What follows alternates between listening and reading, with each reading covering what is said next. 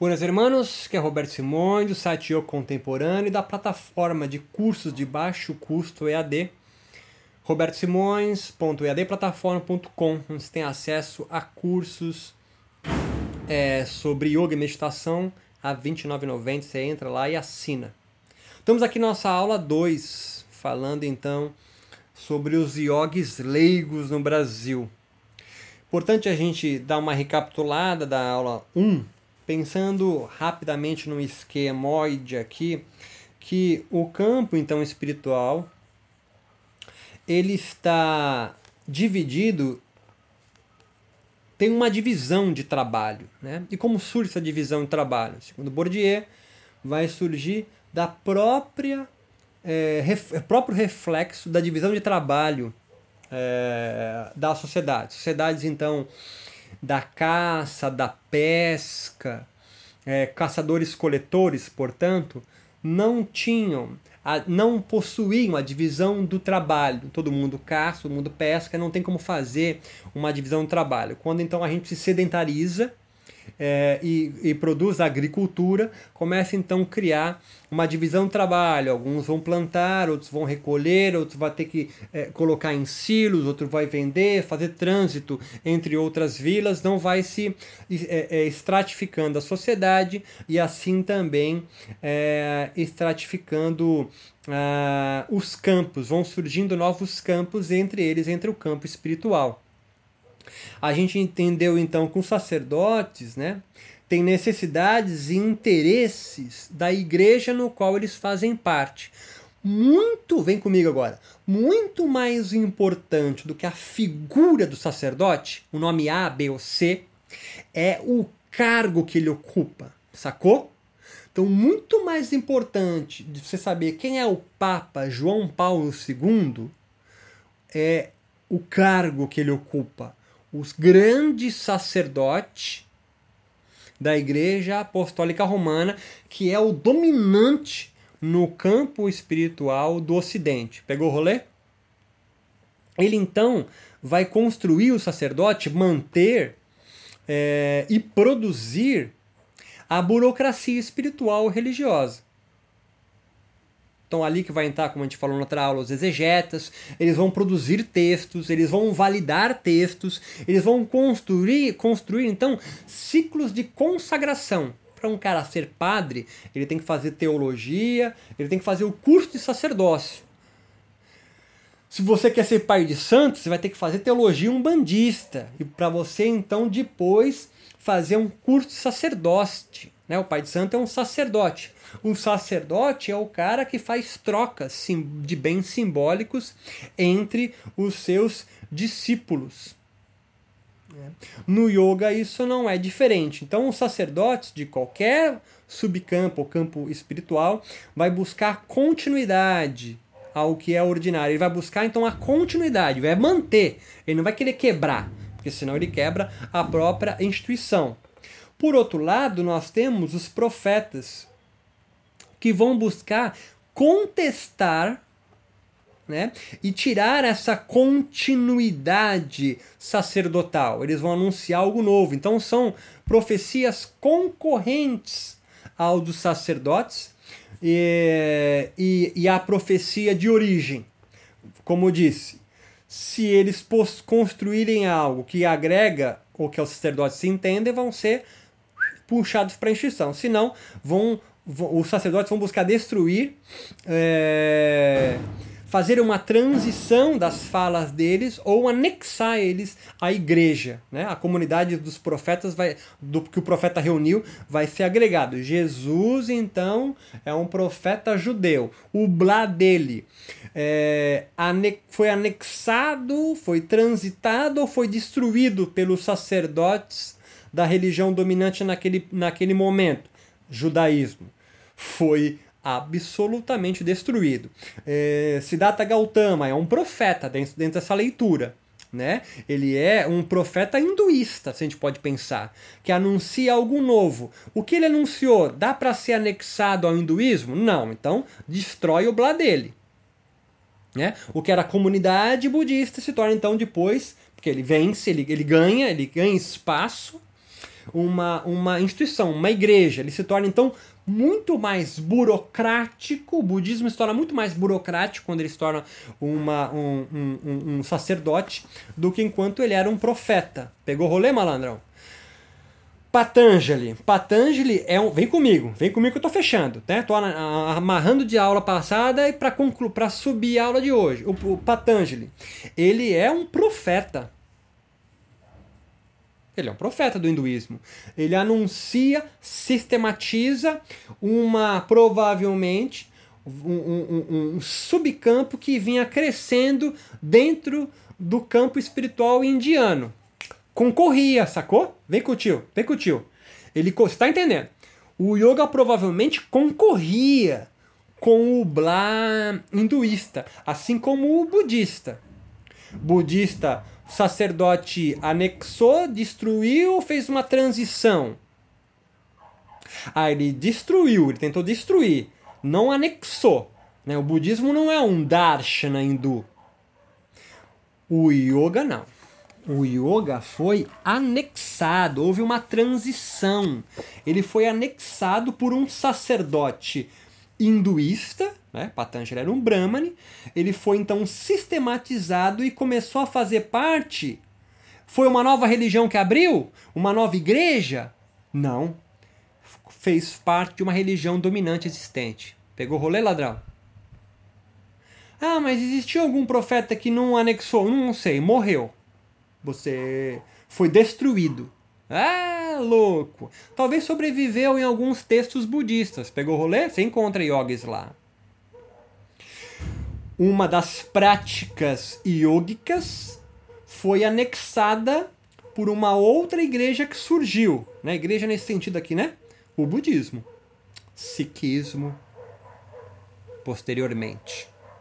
Agora, o que era o yoga, então, antes do sacerdote Patanjali e do sacerdote Siddhartha Gautama? Não sei. Eu não sei talvez fosse práticas de feitiçaria. Ah, louco! De cura. Porque entende, o feiticeiro promove curas mágicas é, em troca de remuneração dos leigos. Provavelmente Patanjali, hipótese, né?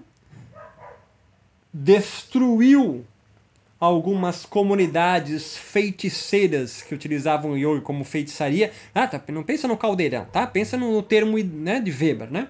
É, o feiticeiro é um cara que não pertence a nenhuma igreja. Né? Ele faz parte do campo espiritual, mas ele não tece discipulagem, ele tece clientela. Ele presta serviço para a vila, comunidade, a pequena sociedade dele. Ele não caga a regra, o feiticeiro. Pegou o rolê? Estou tentando ser mais claro. O sacerdote caga a regra. O sacerdote é burocrático. Dita regras, pecados capitais. Clecha. Ah, louco! Qualquer comportamento de apego, de aversão, que teme a morte, ou de orgulho, leva você à ignorância. A ignorância é o pecado entre os hinduístas, né? Enquanto para os cristãos são ira, inveja, luxúria. Isso aí são os kleshas dos cristãos. E os leigos? Cara, os leigos vão remunerar feiticeiros, vão buscar é, força e autoridade entre os profetas, vão tecer críticas aos sacerdotes por mais racionalismo entre porque quem cria uma burocracia espiritual tem que ser um pouco mais racional, né? Pegou o rolê, doidão? Então vem comigo, os leigos então são também divididos entre classes sociais, eles pertencem, vamos pensar no yoga para ficar mais fácil, que as classes são bem estratificadinhas, né? Há então as classes dominantes, Brahmani, olha, é até, é até o cara que domina a sociedade também domina o campo espiritual onde ele está inserido. É doido, é um sacerdote. É, pensa na, na colonização brasileira pelos portugueses e os padres, tá certo? O sacerdote, padre, faz parte da classe dominante da, da estratificação social ao lado da dominância, ou seja, do, do rei. Então, o que faz os padres junto aos reis? Vem com o tio. Promovem círculos ou instituições de consagração que legitima o pertencimento de classe. Vem tio que eu já tô na Já comecei a segunda aula, hein, louco? E o que ele faz aos dominados? Cria esperança. Né? Os sacerdotes padres católicos promove ciclos de consagração para salvação e libertação, criando demandas de salvação e libertação do sofrimento dos dominados e dos dominantes. Não, o cara tá liberto, né, malandrão? O cara tá classe dominante.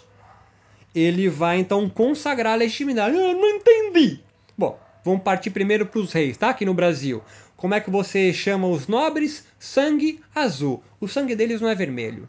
Há uma marca de distinção, palavra que Bourdieu adora. Marca de distinção. E entre os dominados? Ele vai criar demandas, sacerdote, né? junto aos leigos dominados.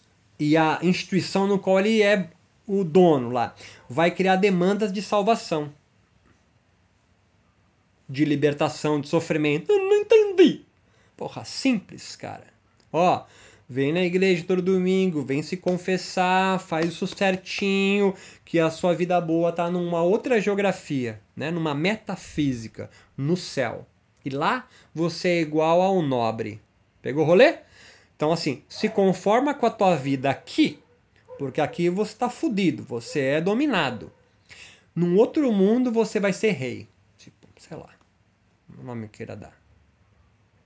E os dominantes. Os dominantes, junto aos sacerdotes, vão se consagrar, vão criar pertencimento junto à classe. Então, um cara dominado fala: não, não, o cara é nobre mesmo, foi consagrado pelo poder do sacerdote. Quando surge um, um, uma, um, um profeta anunciando algo novo, muitos dos leigos dominantes e dominados podem, sobretudo os dominados, podem se juntar a esse profeta. Mais força esse profeta vai ter, quanto mais ele conseguir agregar à sua comunidade a classe social dominante. Meio óbvio, né? Meio óbvio. E aqui, meu amigão, a gente já consegue responder por que, que o yoga se consagra tanto no Brasil entre os economicamente mais favorecidos. Por quê? Porra. Porque uma, um campo espiritual, um subcampo espiritual tentando adentrar a um campo já existente, dominado por religiões já aqui há séculos, como o cristianismo e o protestantismo, ele, você acha que ele ganha mais força juntando discipulagem, leia-se, iogues leigos, junto à classe dominante ou à classe dominada? Pegou o rolê. Ah, mas os evangélicos se juntaram junto às classes dos dominados porque eles proferam mais nas favelas e nas comunidades pobres e, e então, e o quê? E se tornaram dominantes hoje, estão no poder. Fechou o rolê, louco? Claro, enquanto os evangélicos eram retratados por aqueles pobres, né, da favela, né, é, com aquelas as mulheres com saias longas, cabelos compridos, né, amarrados em coque aqui atrás, ou rabo de cavalo, né, Bíblia debaixo do braço, era retratado no Brasil, é retratado como uma pessoa meio intelectualmente meio lesada, né? Agora, quando uma uma igreja dessa um sacerdote desse compra um veículo de comunicação, ele começa a vender os seus bens salvíficos ou de libertação ou simbólicos, adentrando a camadas mais dominantes da sociedade. E conseguiram. Foi um longo processo, hein? Foram décadas sendo dominados e faz uma ou duas décadas que eles chegam à dominância, ou próximo delas, podemos dizer que eles estão junto ao presidente, estão lá dentro. O presidente mesmo do Brasil declarou, estamos em abril de 2020, que é, o próximo presidente do presidente, o próximo indicado do Supremo Tribunal Federal vai ser alguém fervorosamente, alguma coisa assim, católico. Está se referindo à indicação de algum juiz do Supremo Tribunal Federal que seja é, evangélico. Né? E assim com ele vai todos os bens simbólicos evangélicos, a forma de pensar evangélica, a moral construída pela, pelos sacerdotes, aquela burocracia. Então vem com o tio. A teologia construída pelo yoga vai então vender o quê? Para consagrar. Porque assim, se um leigo dominante se junta a um sacerdote para conseguir ter construir, né, ou ser consagrado como dominante, o que, que ele busca no yoga? Vou repetir. Uma classe social dominante se junta a uma instituição espiritual, não buscando salvação e libertação do sofrimento, mas consagrar-se, legitimados por estes, ao pertencimento de classe. Alguém que mora no Brooklyn, mora no bairro mais rico de Salvador, não sei o nome, ou de Manaus, vai começar a praticar yoga porque ele vai ganhar alguma coisa com isso. Ele vai ser consagrado, legitimado a um pertencimento de classe. E isso é uma construção longa que se fez, hein? Quem está perdido aí, bate no Google aí a fotinho do Prem Baba, um grande profeta do yoga brasileiro apertando a mão do atual é, antes era, era, era, era, candidato, hoje atual é, governador de São Paulo. Você não viu o Prembaba apertando a mão, beijando criancinhas. Ah, então ele não, não é nada. É porque ele está buscando dominância no seu subcampo. Ah, se a gente pensar num subcampo espiritual oriental, o yoga faz parte desse subcampo ele está buscando ali é, ciclos de consagração do poder, como diz Bourdieu. Ele vai arregimentar então discípulos leigos ou yogis leigos junto à classe dominante. Agora, o que, que a classe dominante então vai ganhar, né? Filiando-se, sendo discípulo, discípulo de uma religião que está surgindo, então. Bom, vamos lá. Por que então não se, não se liga aos sacerdotes, esse yogi leigo, já consagrados? Porque não se identificou com os bens simbólicos vendidos por ele. É isso. Quando o Brasil deixou a ditadura, ele flexibilizou você crer no Deus que você quiser, ou em nenhum. Isso aumentou então a demanda de mais bens simbólicos e o yoga ganha carona nisso. Se nós tivéssemos a ditadura ainda, como Cuba está, e lá não pode ter religião, você não tem tantas demandas espirituais em Cuba como tem no Brasil. O Brasil então flexibilizou, permitiu, criou então novos, é, adentrar novos é, campos espirituais. Então entenda que se uma classe dominante busca consagrar-se pertencendo à classe, o que, que então é, eles estão eles estão buscando? Bom, pensa comigo uma coisa. É, o que, que você acha que ele vai buscar lá? O que, que você, como yogi, ganha com yoga? Tentando fazer você pensar antes de eu começar a falar. Em outras palavras, quais são os bens simbólicos produzidos, disputados e mantidos pela burocracia yógica espiritual do Brasil. Olha só, há uma espécie de um culto ao deus da calma. Todo yogi no Brasil que se preze fala calmo, tranquilo, tem um olhar sobre a sociedade com mais tranquilidade, relaxamento. Outra coisa, o yoga vende corpos fortes, flexíveis, magros, como sinônimo de corpos purificados. Enquanto o protestantismo, que é mais racional do que a espiritualidade yoga, não estou falando religiosidade para você não ficar ofendido.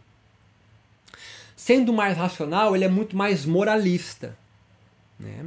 O, o, entre os evangélicos há uma moral muito mais elevada, elevada no sentido de ter mais, né? do que entre os yogis.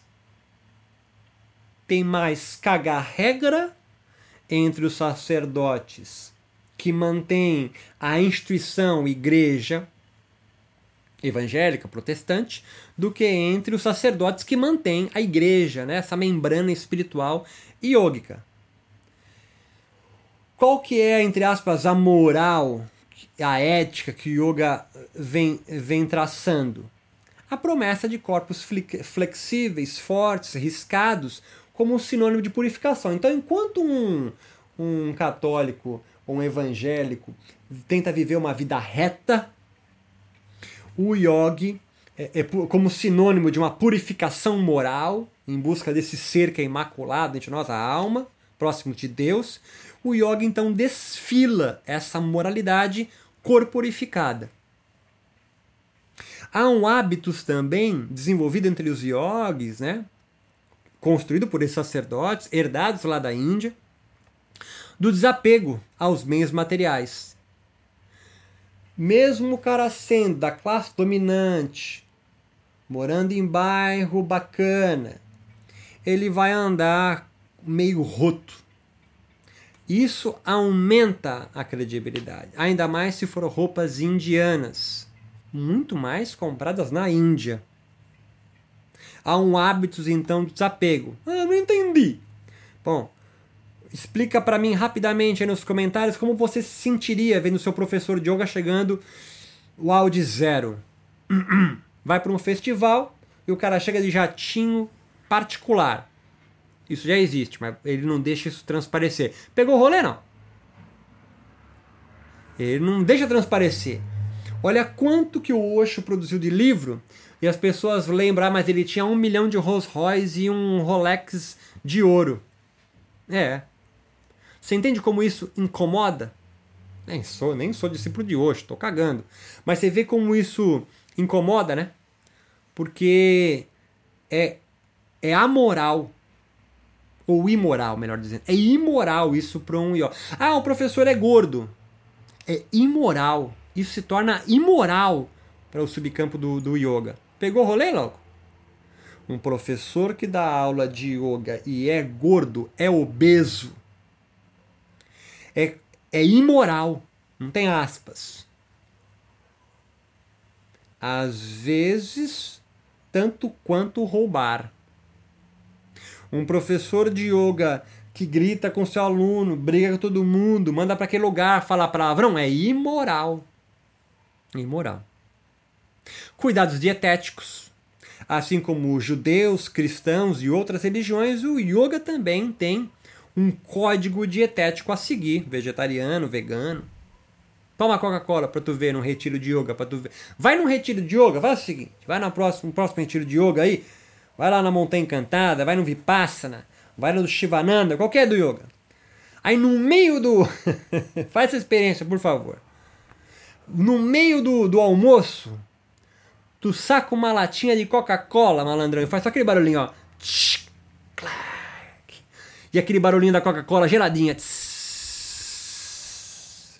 E toma num gole só, amigão. Para você ver como os olhos reprovadores vão fazer você se sentir mal, culpado por estar tomando um, uma bebida impura. Pegou rolê, doido? Pegou rolê ou não pegou rolê? Não falei nem de carne, hein? Falei para tu sacar uma Coca-Cola geladinha, aquela vermelha, não é a Diet. E faz um chic, clack. E é. Há preceitos dietéticos. Há também um reflexo na crença da fisiologia sutil, transcendente ou metafísica. É construído o mito, né? de, de energias sutis dentro de você. Né? Também em torno da meditação individual, há quase um reflexo da sociedade individualista, narcísica e meritocrática que se cumpre bater ticket de tarefa. Né? Meditação entre o mundo do yoga é totalmente, invariavelmente, é individual, narcísica. Né? Olha o Headspace como ganha espaço, um aplicativo que vai te dando pontos quanto você vence, medita mais horas e você fica fazendo post disso. Ó, oh, eu tô no nível tal do Headspace. Então, o yogi leigo dominado segue os preceitos ideais concebidos, mantidos de yogis sacerdotes para serem percebidos, consagrados como yogis leigos dominantes. E os dominados? Eles vão buscar o yoga invariavelmente para vencer a depressão, mal das costas, ansiedade. Esses aí são yogis leigos dominados. Os yogis leigos dominantes ah, já foram impregnação à Índia, tem roupinha já de yogi, tem mantrinhas já que ele já decorou, já fez um curso de sânscrito, já fez um curso do Vedanta, já tem quatro, cinco versões do Yoga Sutra, já presta, já tem uma fotinho do seu guru em, num altarzinho em casa. Esse é dominante. Não entendi. Ah, simples. Convida um amigo seu, começou a fazer yoga agora é, não, você começou a fazer yoga agora, vai na casa de um amigo seu que já faz yoga há bastante tempo. Ele vai fazer a construção de consagração de dominância dele, é inconsciente. Você vai ver, ele nem pode falar, mas você vai ver um monte de livros de yoga que você não tem. Ele sabe cantar musiquinha ali no violãozinho, numa roda de, de, de fogueira à noite. Ele sabe as notas ele vai mostrar fotos para você quando ele viajou para a Índia. Você não viajou para a Índia ainda? Pô, você tem que viajar, não sei o que, papá. E pergunta clássica que um yogi dominante faz sobre um yogi dominado. Que tipo de yoga você faz? Quanto mais físico, quanto mais muscular, quanto mais condicionador for o yoga que você faz, mais próximo do, da dominância você se encaminha, você ganha pontos, você ganha troféus. Se você faz um yoga não menos, é, um pouco menos físico, você não tem tanta moral. Olha o nome, moral. Pegou o rolê, doido? Então há, ah, esse é um, um, um, um braço para a próxima aula. Há então distinções que diferenciam yogis leigos dominantes de yogis leigos dominados. Né? Então, somos, de certa forma, herdeiros de Patanjali. Vem com tio. Você não entende Patanjali como um clássico, entre aspas. Clássico significa um modelo ideal a seguir, perfeito em si mesmo. Ou do Vedanta Advaita, se você preferir, ou Adwaita. Dá na mesma. Hoje em dia, tanto um quanto o outro, eles disputam. Olha que interessante. A escritura Vedanta Adwaita e a escritura Yoga Sutra de Patanjali entre os sacerdotes dominantes hoje está hoje, abril de 2020, em pleno em plena disputa para ver qual é mais verdadeiro do que o outro, mais dominante do que o outro. Quando alguém cruzar com você e falar, ah, mas o Patanjali é dual, a filosofia dele é dual. Eu, eu sigo do Vedanta Advaita, ou a Dueta de Shankara, porque ele é não dual. Esse tipo de discurso é clássico de busca por construir ciclos de consagração, de legitimação, de pertencimento de classe. Pode ser um yogi leigo falando isso em geral, ou é. Mas porque ele ouviu de um sacerdote que está batendo o martelo do certo ou não. São galinhas que vivem aqui próximo. Então entenda, tanto Shankara, o cara que escreveu o Vedanta Adwaita, ou Patanjali, do Yoga Sutra, todo, ou todos os arandas que você segue, são brahmanes de uma certa forma. Ou seja, sacerdotes dominantes que ditam as regras do que é certo e errado, moral e imoral. Estamos apenas nós, iogues leigos, dominados e dominantes, em geral dominantes, porque o dominado nem, nem sabe quem são esses dois caras, estão apenas replicando ciclos de consagração de manutenção de dominância, do poder. Todos os yogis brigando entre si para ter a verdade. E às vezes se juntam para guerrear juntos quando sacerdotes de fora, de outro subcampo, vêm cagar regra no subcampo do yoga. Sacou o poder? Sacou? Se Patanjali e Shankar estivessem vivos, talvez estariam brigando por quem tem a, a, a descrição do yoga mais correta. São hoje o que os sacerdotes do yoga dominantes brigam. Estão brigando. Porque hoje, hoje, abril de 2020, o, os sacerdotes exegetas do Patanjali são dominantes. Eles detêm para eles o poder da escritura do yoga. Mas vem correndo por fora, mas tá lá em cima, já pertinho, há décadas, os sacerdotes, até então dominados do yoga, yoga e sacerdotes dominados, em busca da dominância começaram a brigar entre si. Há uma luta ideológica, filosófica, sobre qual escritura fala a verdade sobre yoga. Já atropelaram Hermógenes, já atropelaram já o Suástia do De Rosa, atropelaram. Estão cagando. É, já perderam, esses dois perderam. Eles já, eles já saíram do campo. Saíram, saíram. Estão tentando correr por fora aí, mas não conseguem. Por quê? Porque nesse subcampo já tem sacerdotes há um tempinho já lutando pela dominância. E estão disputando aqui. Quem tem?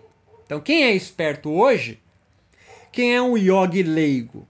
Ou é um, um, sacerdote querendo ser dominante, entrar no, porque tem um monte de cara que paga sapo de sacerdote, é, né? Ou seja, é um cara que é, bate no peito, tem a tradição, mas tá correndo por fora, né? É dominado, ainda não entrou no campo, né? tá no campo, mas não tá com força, né? Ele vai buscar legitimação. Por onde ele busca legitimação? Sendo bem direto, fazendo curso de sânscrito, é, sobretudo viajando para a Índia e se juntando a sacerdotes a consagrados. Quer saber quando isso acontece? Quando alguém é questionado, ele não sabe a resposta que ele faz, ele vem e faz um Ctrl C e um Ctrl V da fala, do áudio ou do vídeo no YouTube do seu sacerdote dominante. Para quê? Para fazer o yogi leigo ou o sacerdote que quer, quer a dominância calar a boca. Espero que esteja conseguindo me entender, porque foi foda essa imagem que eu construí agora aqui. Então entenda. Adentramos na aula 2 aqui, falando sobre os leigos, as classes dominantes dominadas dos leigos. Os leigos, então, dominantes, buscam consagrar-se legitimados no pertencimento da classe onde eles estão, por via do yoga. E como ele faz isso? Ah, a roupa dele, qual tipo de yoga ele faz. Os yogis leigos dominantes fazem yogas mais fortes muscularmente. O cara puta fica em cima só de dois dedos, de cabeça no chão, invertida, sem as mãos. Esse é um yogi leigo dominante. E o yogi leigo dominado? É o que tenta fazer essa porra, né, meu?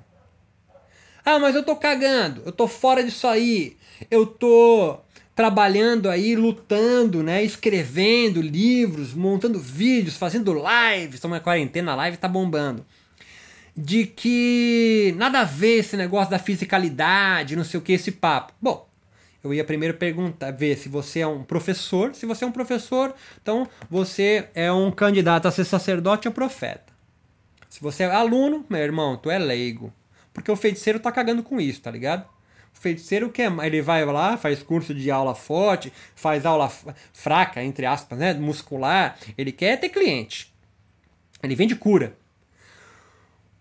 Se você tá batendo de frente aos sacerdotes dominantes, tu é um profeta. Se tu é um profeta é, é, é, é lutando pela dominância, se você tá indo, mas é um blá que tenta sintetizar, buscar na escritura que o sacerdote dominado, dominante escreve, né, interpreta, pá. Para justificar a tua fala, você pode ser anexado. Aí tu sobe mais rápido, né? Porque é mais rápido um profeta ser anexado a um sacerdote dominante, ele vai fazer parte da igreja onde ele está. Espero que você esteja entendendo, que tá foda que eu tô falando. Agora, se ele vai contra, puta, brother, é mó trampo, né? Ele vai ter que montar uma comunidade e, de, e dessa comunidade crescendo para uma igreja. Prembaba fez isso. Ele não se alinhou a nenhum grande sacerdote no Brasil. Ah, se alinhou um sacerdote da Índia. É, fala o nome dele. Tu nem sabe quem é o cara, né? Tá ligado? Você não sabe, não é porque o subcampo é, espiritual do yoga no Brasil não é o sub, não, é, não interessa o subcampo espiritual da Índia. Quando vem para cá, o leigo tá cagando, ele nem sabe. Vai ter que fazer toda uma construção para fazer um Yogananda, um Shivananda, um Krishnamacharya, um Ayenga se fazer conhecido aqui, entendeu? Não é tão fácil transferir poder, porque ninguém sabe o que é hinduísmo aqui. Então Prembaba fez um caminho desse. Ele foi, se juntou a um sacerdote de uma religião nativa brasileira, Santo Daime, e aí foi construindo, primeiro dentro da, da, da igreja Santo Daime, ou daimista, o blá dele com yoga, ele foi expulso de lá. O profetismo dele não foi abarcado à igreja no qual ele fazia parte como sacerdote. E aí ele começou, aí ele juntou uma comunidade, né? Os discípulos de um profeta juntam uma comunidade. Essa comunidade foi crescendo e ele começou então a adentrar e ele saiu então do campo, subcampo espiritual nativo, né, do daime, da ayahuasca, e foi para se juntar, é, é, adentrar a um subcampo que ele, ele, ele entendia mais fraco do que das religiões ayahuasqueiras, sacou? Barquinha, União do Vegetal, Daime. Ele não foi lutar com essa galera.